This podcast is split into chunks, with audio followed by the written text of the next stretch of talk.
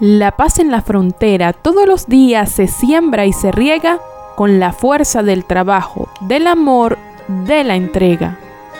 La voz de las mujeres se hace fuerte para construir la paz.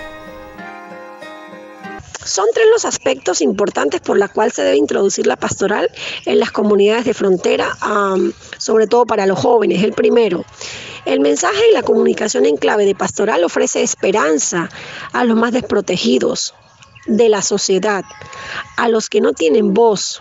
Es una necesidad imperante que la buena noticia llegue a, a las comunidades por distintas vías. Uno, la extensión de la formación que va hacia los estudiantes directamente.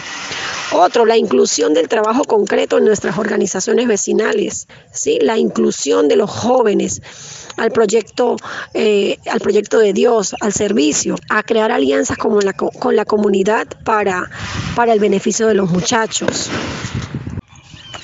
Tres, la institución debe ser epicentro debe ser referencia de paz, de justicia e igualdad, de principios necesarios que incidan en la comunidad en la transformación positiva de la sociedad.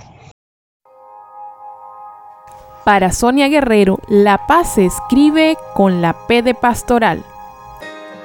Hay una estrella en tu interior, ya sé que no la puedes ver hay tanta luz que se apagó, ya sé que en tu dolor se fue y cuéntame, puedes contar.